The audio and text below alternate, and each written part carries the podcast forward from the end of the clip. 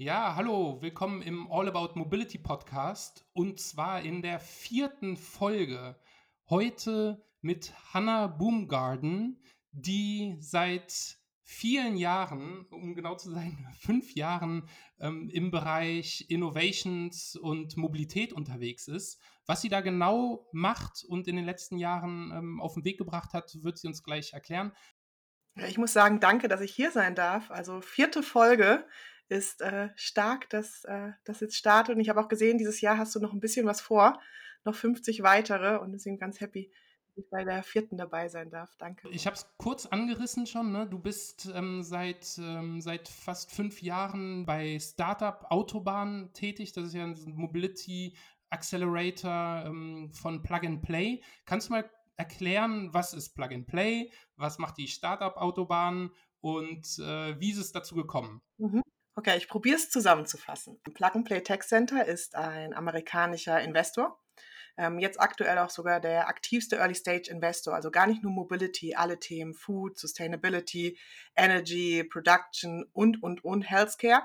Und wir hatten ein ganz, ganz großes Programm in Silicon Valley mit sehr vielen Early Stage Startups, die wir mit aufgebaut haben und haben dann aber auch irgendwann gemerkt, was ist denn der nächste Schritt, ne, nachdem ein Startup eigentlich Investment oder Pilot ready ist. Und es ist dann wirklich mit Corporate zusammenzuarbeiten, in Co-Creation zu gehen, in den Pilot, im POC-Facing.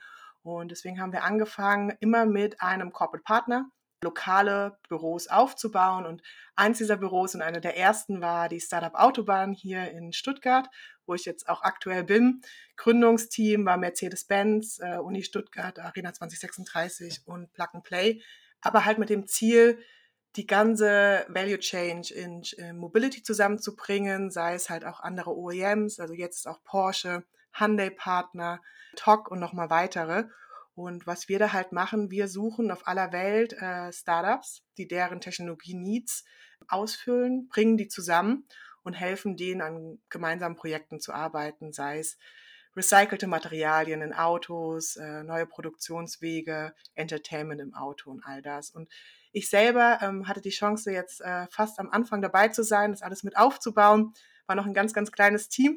Jetzt sind wir da schon über die 20 in, in Stuttgart, aber auch global haben wir jetzt 55 Büros, über 300 Unternehmenspartner, investieren immer noch ganz, ganz stark in alle Themen und es ist sehr, sehr spannend zu sehen, was in Mobility alles so passiert auf der Unternehmensseite, aber auch auf der Startup-Seite. Cool. Das heißt, wenn ich es richtig verstanden habe, dann macht ihr so eine Art Matchmaking, ja? Also ihr sprecht mit äh, etablierten großen äh, Automotive-Unternehmen, schaut, was mhm. brauchen die, wo haben die einen Bedarf und dann schaut ihr aber auch quasi auf der Anbieterseite, wer sind irgendwie Startups, wer sind Anbieter von diesen gebrauchten und benötigten Lösungen, wie kann man die zusammenbringen und dann schauen, dass dass sie dann gemeinsam arbeiten oder dass ineinander investiert wird oder was sind da die, die, mhm. was ist da der Modus operandi? Genau, also es, es kann in alle Richtungen gehen und äh, da liebe ich auch das Wort Open Innovation.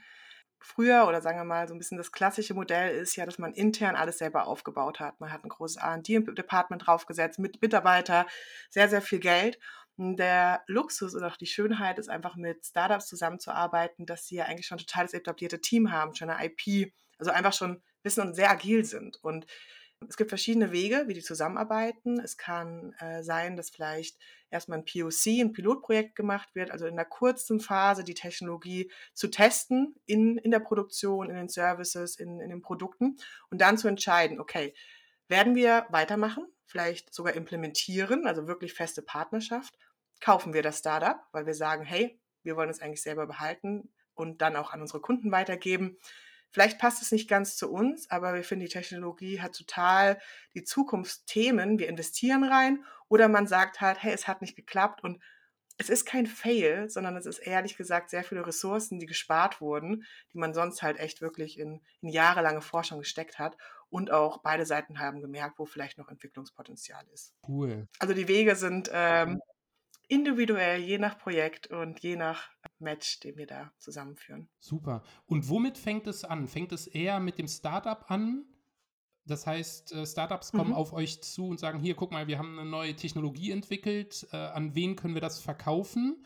Oder beginnt die Reise eher auf der Corporate-Seite und ihr sprecht mit denen und versucht zu, zu, herauszufinden, Mhm. wo der Schuh drückt, um dann auf die Suche nach dem richtigen Partner zu gehen? Das ist ja immer so ein bisschen das äh, Henne-Ei-Problem, kann ich mir vorstellen, oder? Äh, hast du sehr, sehr gut gesagt. Ich würde sagen, wir gehen in beide Richtungen. Ähm, wir sind natürlich sehr stark auch orientiert auf der Unternehmensseite. Wir arbeiten da immer mit einem Ansprechpartner und der Business Unit zu sehen, okay, was ist das Problem, wo brauchen Sie Hilfe? Und dann haben wir echt ein riesengroßes Team, jetzt über 600 Mitarbeiter global, die halt einfach die besten Technologien global suchen. Also von Asien über ähm, Amerika, Europa und so weiter. Und wir bringen die dann sogenannten Dealflows zusammen, wo die Business Unit halt mehrere Startups in einer bestimmten Bereich halt trifft, um sich dann zu entscheiden, hey, gehen wir zu dem nächsten Schritt. Aber es kann auch genau andersrum sein. Und das ist halt das Spannende, weil wir immer noch Investor sind eher Early-Stage-Investor, muss ich sagen. Die Startups, mit denen wir arbeiten, sind ein bisschen mehr Late-Stage. Die haben schon ein Produkt oder ein Service, das man halt schon in diese Pilotphase bringen können. Aber gerade wo wir rein investieren, sehen wir ja auch, was passiert da gerade auf dem Markt. Und können dann auch schauen, so, hey, liebes Unternehmen XY, ihr wollt doch da und da hingehen. Wir haben eine Lösung gefunden, die ist vielleicht noch einem ganz anderen Markt, aber ich glaube, die könnte was bei euch bringen. Und das ist, glaube ich, auch gerade so cool, was man auch im Mobility-Bereich sieht, dass es nicht mehr ganz klassisch nur Mobility ist. Es gibt so viele Technologien, Innovationen in anderen Bereichen. Wir hatten das jetzt mit Corona natürlich, auch das ganze Thema Healthcare, Healthcare im Auto, super spannend. Äh, New Luxury ist ein riesengroßes Thema mit neuen Materialien, ganz viele Recycling-Themen. Und das finde ich gerade so spannend auf dem ganzen Markt Mobility, dass es halt nicht nur Auto ist sondern es ist viel, viel mehr. Und ich glaube, auch im letzten Podcast ging es auch um das ganze Thema Energie. Und da kann man halt echt viel, viele verschiedene Player zusammenbringen und dann auch echt was am Ende reißen. Und hast du ein, zwei konkrete Beispiele, wo du sagen kannst, das sind Firmen, da war ich mit im Gespräch ja, äh, und habe die dann mit einem Industriepartner connected und jetzt sieht man deren Technologie, deren Anwendung, deren Lösung in einem fertigen Produkt. Gibt es da sowas? Die Frage ist ehrlich gesagt sehr, sehr gemein. Ich habe über 300 Startups begleitet in, in der Zeit, über 400 Pilotprojekte. Das heißt, da gab es sehr, sehr viele coole Sachen. Und wenn ich jetzt eine Sache sage, es tut mir leid für alle anderen, aber das Gute ist ja auch, viele sprechen Englisch. Das heißt, sie hören das hier gar nicht. Ich bin von einem Projekt sehr begeistert. Das ist äh, UBQ, ähm, ein israelisches Startup, die ähm, Materialien recyceln, aus denen neue Materialien entstehen können.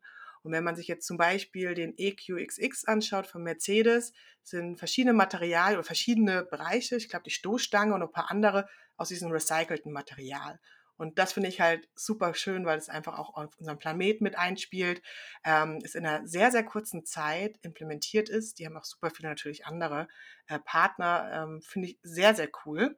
Dann vielleicht ein bisschen andere Richtung, das Startup Flip und es ist ein Stuttgarter Startup und das Ökosystem in Stuttgart, das wächst. Aber wir haben jetzt auch viele Startups, die auch wirklich hier bleiben. Die haben jetzt auch 30 Millionen geraced. Die machen eine Mitarbeiter-Kommunikations-App für eher so Blue-Color-Mitarbeiter. Und die haben halt auch krass viele Kunden, ein wunderschönes, eine wunderschöne Teamkultur ähm, und da auch ähm, Ausrollungen global bei unseren Partnern. Und das ist dann immer sehr, sehr schön zu sehen, dass es nicht nur Startup Safari ist, sondern nachher wirklich das Startup wachsen lässt, aber auch irgendwelche Erfolge im Unternehmen, Kosteneinsparungen, Nachhaltigkeit und sowas vorantreibt. Das sind mal zwei Beispiele, die ich sehr cool finde, aber es gibt noch ganz viele andere. Vielen Dank für die, für die Beispiele. Und du hast das äh, Stichwort schon angesprochen. Startup Safari ist ja so subsumierend, ne? so ein bisschen diese, diese Vorstellung, irgendwie Menschen, die in Corporates im Bereich Innovations unterwegs sind, die dann sagen, so, jetzt machen wir mal hier so einen kleinen Trip, wie wenn wir jetzt irgendwie in Zoo fahren, äh, nur dass der Zoo ist dann irgendwie das Silicon Valley, ja, und dann schauen wir uns da irgendwie einmal ähm, eine, eine, Innovationseinheit bei Facebook mhm. oder bei Google oder you name it an und ohne dass dann irgendwie nachhaltig und langfristig irgendwie Wert geschaffen wird, sondern einfach nur, sage ich mal, so ein bisschen ja, ein Blick hinter die Kulissen äh, entstehen kann. Und wenn ich dich richtig verstanden habe, Hanna, dann ist genau das, was ihr nicht wollt, sondern ihr wollt wirklich, dass, ähm, dass beiden Seiten geholfen ist, sowohl den Corporate-Kunden, ähm, die damit äh, bessere Produkte, bessere Lösungen bauen können, und zwar mit Hilfe von Lösungen und Produkten der, der Startups. Genau, da hast du sehr, sehr recht. Ich, auf der einen Seite, ich bin nicht gegen Startup Safari und ich finde, es ist auch ein ganz, ganz, so je nachdem, wie man es halt macht. Ich glaube, Unicorn-Luftballons verteilen, das, da sind wir raus. Äh, man hat es gebraucht. Aber es gibt natürlich auch viele Unternehmen oder Bereiche, die haben noch nie was mit äh, jungen Technologien zu tun gehabt. Und ich glaube, da ist es auch wichtig, mal so diese Inspiration zu bekommen aus dem Silicon Valley, aus Berlin, aus Tel Aviv, sich diese Coworking Spaces anzuschauen, ähm, coole Büros zu sehen, äh, so Sachen zu hören, weil du musst ja auch irgendwann anfangen, darüber nachzudenken. Ganz oft ist es ja auch bei Unternehmen so, die, denen geht es super gut. Und eigentlich ist genau da der Bereich, wo sie anfangen sollten, mit Startups zu arbeiten oder Innovation zu tätigen, weil irgendwann geht es ja runter. Das ist dieser Innovation Gap, den man hat. Und ich glaube, da helfen so wirklich diese Inspirationstouren, Kulturworkshops und all die Themen, um ein bisschen den Kopf aufzumachen und sich zu erlauben, auch mit Startups zu arbeiten. Ich glaube, nur langfristig ist es halt, ja, wenn nichts rauskommt, warum will man da mit Startups arbeiten, dann hat man ja ein Negativbeispiel und äh, geht den Weg halt nicht weiter. Genau, also da bin ich äh, absolut d'accord die Startup-Safari, mhm. wenn äh, sie gebraucht wird, sollte quasi dann der erste Schritt sein. Genau. Ne? Und der macht dann vielleicht Lust auf mehr, ähm, aber einfach nur mal irgendwie zehn Tage sich was anschauen und dann wieder zurückziehen, ähm, ist dann wahrscheinlich ähm, nur der erste Schritt von vielen, um erfolgreich und innovativ dann äh, agieren zu können. Spannend. Welche Region ist denn dein, aus deiner Sicht die spannendste, die du aktuell betrachtest?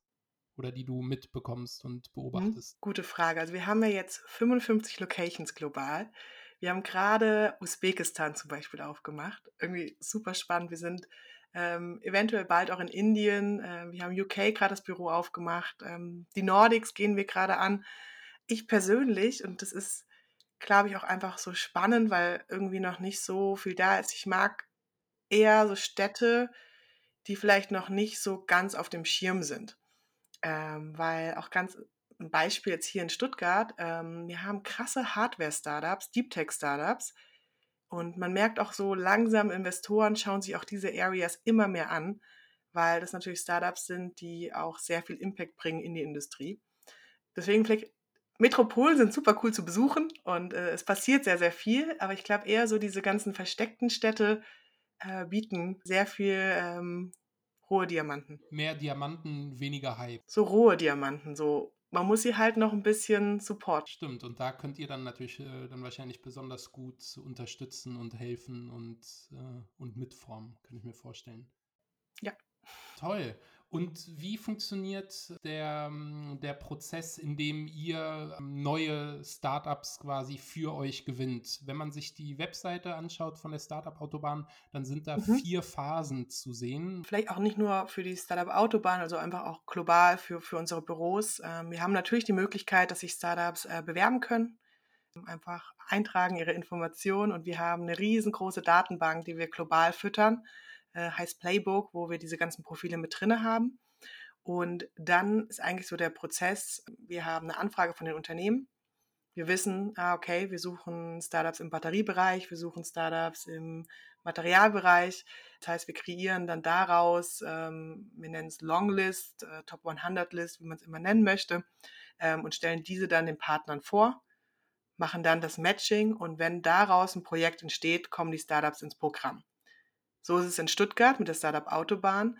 In anderen Büros ähm, geht es nochmal einen Schritt vorher. Das ist eher, wenn man ein Interesse an der Technologie hat, an einem Startup, wird das Startup ins Programm gewählt und bekommt dann Unterstützung auf den Weg zu seinem Pilotprojekt. Und was ist das für Unterstützung? Welche Themen sind dann am wichtigsten und am relevantesten für die Startups? Also welche Frage kommt eigentlich immer? Gut, ich glaube, und das ist halt auch so spannend, einfach durch unsere globale ähm, unseren globalen Footprint, jedes Land und jede Region ist anders. Also ich nehme mal das Beispiel wieder Usbekistan. Äh, da ist es wirklich das Ziel, die Startups global zu skalieren. Das heißt, da gehen wir sehr stark ins ähm, ganz klassische Mentoring, Accelerator, Programm-Mentoring, wo wir Startups halt von der Geschäftsidee hin, wie präsentiere ich halt supporten. In anderen Locations ist es eher so Themen, die Startups brauchen in dieser Wachstumsphase. Also man kennt es ja, wenn man ein Team ist über 10, 15, 20 Personen, muss man irgendwann so eine Teamstruktur finden. Die Themen sind sehr, sehr spannend, aber auch das ganze Thema Automotive Readiness. Wir haben so viele Regularien in Deutschland und wenn du natürlich nach einem Pilotprojekt ins Auto möchtest oder in, ins Unternehmen rein musst, musst du halt bestimmte Sachen äh, berücksichtigen.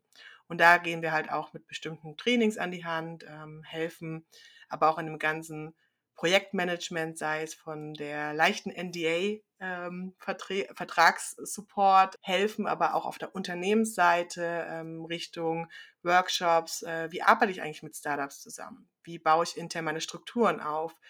Wie ist meine, ja, wie sind meine Measurements, äh, meine Strategie? Also corporate-seitig machen wir sehr viel und dann Startup-seitig, je nach Region, je nach Level des Startups. Und eine Sache, und ich glaube, jeder braucht Pitch-Training. Egal ob Startup, Unternehmen, Mensch. Okay, wie viele Pitches hast du schon gesehen oder beiwohnen dürfen und äh, erleben dürfen? Also ich habe über 300 Startups betreut, über 100 Events organisiert, bin sehr viel in Startup-Juries dabei oder auch als Mentor bei anderen Programmen in Deutschland. Bestimmt über 1000. Und jetzt ist es natürlich schwer zu generalisieren, aber trotzdem, hast du zwei schnelle Tipps für die Zuhörenden hier im All About Mobility Podcast. Was macht ähm, den Unterschied zwischen einem guten und einem sehr guten Pitch? Ich glaube, Authentizität, gerade wenn man mehrere Startups hintereinander hört, muss irgendwas kommen, dass man das Gefühl hat, oh, jetzt der Person, ich höre ich jetzt zu. Und das direkte Ansprechen des Publikums oder der Jury, dass man halt einfach zuhört, weil es ist, glaube ich, irgendwann kommen Sachen an einem vorbei und man ist nicht dabei und ähm, Authentizität und direkte Ansprache. Cool. Also zu hören und äh, den Raum zu lesen und zu verstehen, wer sitzt mir da eigentlich gegenüber und nicht so den 0815 Elevator Pitch ähm, raushauen, egal wer da der Gesprächspartner oder die Gesprächspartnerin mhm. ist. Schön. Was äh, siehst ja. du an ähm, Überschneidungen im Bereich Mobilität zu anderen äh, Industrien? Also bemerkst du, dass ihr mit Startups äh, zusammenarbeitet und dann auf einmal mhm. merkt man, oh ja, okay, klar, im Bereich Mobilität haben die einen Anwendungsfall, aber vielleicht auch im Bereich nachhaltiges Bauen oder Renewable Energies mhm. oder Pharma oder ähnlichem. Ist das ein Thema und wenn ja, wie geht ihr damit um? Sehr, sehr gute Frage und ich denke, am Ende geht es ja immer um, sagen wir mal, die Challenge, die man hat. Wenn du das ganze Thema Agratech ja anschaust, da geht ja ganz, ganz viel auch mit äh, autonomem Fahren, mit äh, den Themen. Das heißt, die Technologie kann natürlich auch in, ins klassische Automotive übertragen werden. Wenn man das ganze Thema ähm, Health anschaut, äh, geht es ja auch da immer mehr die Richtung, dass eigentlich ja das Auto irgendwie so ein Device wird der Zukunft. Wenn wir das ganze Thema Bauen anschauen, wir hatten einen ganz, ganz spannenden Case mit einem Startup, die machen so Isolation für den Bau. Und jetzt mit den E-Autos oder mit den E-Trucks gibt es bestimmte Temperaturen, die nicht mehr abgegeben werden vom Motor. Und deren Material war halt perfekt für die Sitze mit einzubauen, um diese bestimmte Temperatur aufrechtzuerhalten, damit ein Lkw-Fahrer nach Regularien halt das bestimmte XY erreicht. Okay, das heißt, ihr versucht schon dann quasi die Brücke zu schlagen von einer Industrie in die nächste. Ist jetzt nicht so, ihr sagt, okay, du bist jetzt hier bei uns bei der Startup-Autobahn im Bereich Mobilität gelandet, ja, ähm, und deswegen können wir nicht links oder rechts äh, gucken oder dich äh, da mit anderen Corporates connecten das ganze Thema Smart City ist ja auch automotive connected irgendwie. Also die Themen kommen schon zusammen. Wir haben auch Startups bei uns im Bereich, die wir dann auch einfach gesagt haben, hey, liebes Material Vertical, wäre das nicht spannend für das Unternehmen ähm, XY? Und du merkst es ja auch ganze Thema Circular Economy zum Beispiel. Die Startups passen ja in jede Industrie. Natürlich haben sie eine Spezialisierung. Eine spezialisieren sich vielleicht auf das ganze Thema Batterie, die anderen spezialisieren sich auf Materialien, aber am Ende ist die Technologie ja für alles anwendbar. Gibt es aus deiner Sicht ähm, Sachen, die die Corporates vielleicht anpassen und ändern müssen, um noch besser für Startups irgendwie als Partner äh, in Frage zu kommen. Weil ich kann mir auch vorstellen, dass gerade wenn man jetzt als Gründerteam unterwegs ist und hat eine gewisse Dynamik, dann kann man sich ja auch überlegen, warum, also was habe ich davon als, äh, als Gründerteam jetzt mit einem Corporate zu arbeiten, wenn ich vielleicht auch irgendwie einen anderen Weg finde? Also was sind Themen, wo die Corporates noch, ähm, noch irgendwie besser werden können? Und ich glaube, das spielt da vielleicht ganz gut rein. Ähm, ich habe gerade jetzt vor zwei Monaten, bin ich jetzt operativ aus der Startup-Autobahn ähm, rausgegangen und bin jetzt für ähm, alle Verticals und alle Büros ähm, zuständig für deren Open Innovation Services, für deren Partner Und genau da werden wir auch Unternehmen nochmal mehr helfen. Und ich glaube, vieles, was ich gesehen habe, ähm, gerade bei so Projekten, ähm, Schnelligkeit ist da ganz, ganz wichtig. Also viele Startups sind vielleicht nicht noch drei Jahre auf dem Markt, wenn sie ein bestimmtes Funding nicht haben. Das heißt, da einfach intern bestimmte Prozesse aufzusetzen, vielleicht keinen 50-seitigen Vertrag aufsetzen, einen, einen kleinen NDA mit zwei, drei Seiten und dann einfach mal auszuprobieren. Und ich glaube, was ich auch öfters mal sehe, man will dann irgendwie immer alles. Aber man sollte vielleicht erstmal mit einer Sache starten, die validieren und dann weitergehen.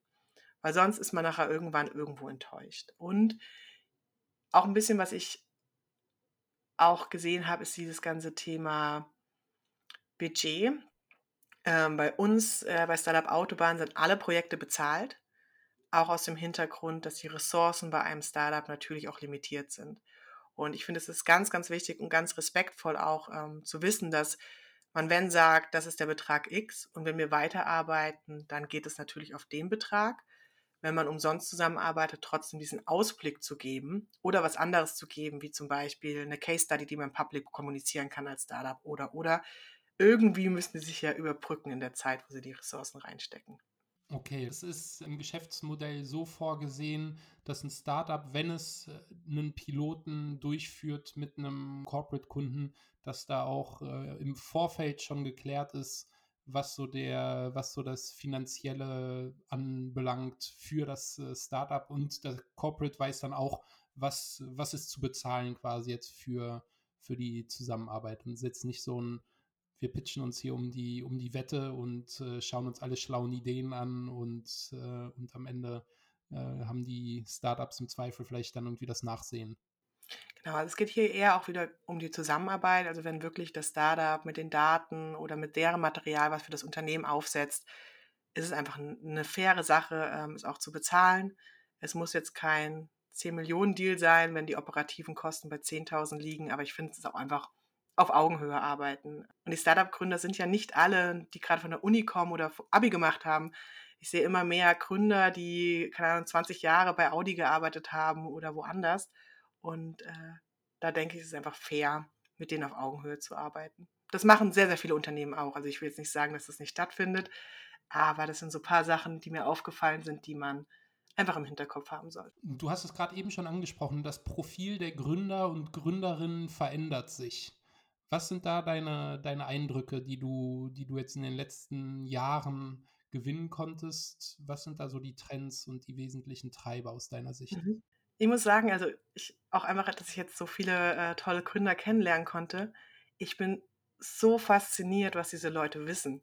Also auch, was für Experten die dann einfach sind, irgendwie in Batteriezellthemen oder, keine Ahnung, in äh, bestimmten Fibers. Und ich höre mir das immer super, super gerne an. Ich verstehe die Hälfte. Ich kann ein bisschen mitreden, aber ich finde es einfach, einfach so krass und es sind ja auch genau diese Talents, die ja eigentlich ganz viele Konzerne am liebsten hätten, weil ähm, die natürlich äh, was aufbauen. Ähm, aber was man halt auch ein bisschen sieht, und ich glaube auch durch Corona, wir haben viel mehr Gründungen gehabt. Einfach, wir haben eine super tolle Förderung in Deutschland mit Exist. Ähm, man muss halt schauen, wie viele davon ähm, weitergehen. Wir sehen, äh, Venture Capital geht wieder runter. Da war letztes Jahr ein äh, ganz schöner Geldfluss unterwegs. Der ist jetzt ein bisschen minimiert worden, vielleicht auch einfach nur realistischer geworden. Bei Gründern sehe ich halt schon viele, die auch wirklich aus den Unternehmen rausgehen und sagen, ich habe da eine Lücke gesehen, ich habe da ein Need gesehen oder kaufen eine IP ab beim Unternehmen und treiben das halt als, sagen wir mal, neuer Mittelstand. Cool, also so diese, diese Idee von, ich bin Ingenieur oder Ingenieurin in einem großen Automotive-Konzern ähm, und sehe hier irgendwo ein Problem, was noch nicht adressiert wird, was noch nicht gelöst wird und dann aus diesem, aus diesem sicheren Hafen rauszugehen und zu sagen, dieses Problem löse ich jetzt und zwar auf eigene Faust mit meiner eigenen Firma. Das ist ein Thema, wo du siehst, dass sich das äh, verstärkt und zunehmend entwickelt.